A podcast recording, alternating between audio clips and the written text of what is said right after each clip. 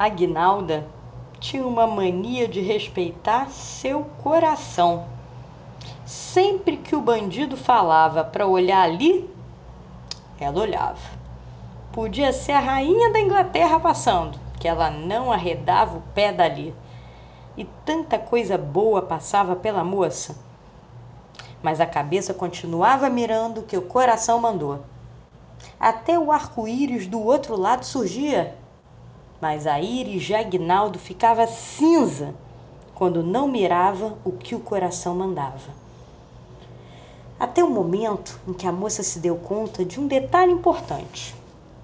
Ela mirava o que o coração falava, mas o alvo não lhe devolvia o olhar.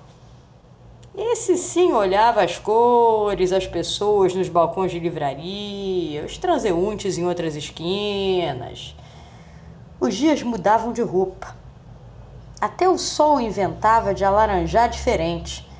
Mas a Aguinalda continuava ali de olho parado.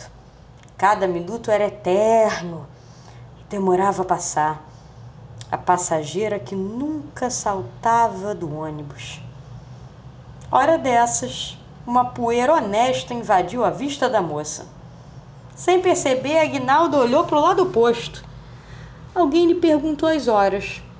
Conversa vai, conversa vem. Ela se pegou distraída com os olhos. Eles relaxavam enquanto os ouvidos se abriam para o mundo.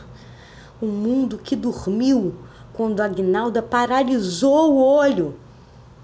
As horas passaram e Agnalda teve medo de se contar um segredo. Foi bom descansar os olhos de um coração cego de tanto ver uma coisa só.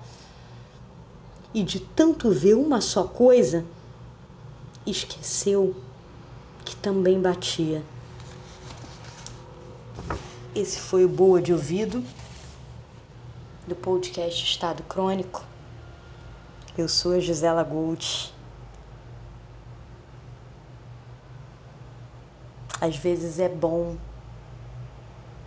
ser surpreendido ouvindo um assobio, um barulhinho novo.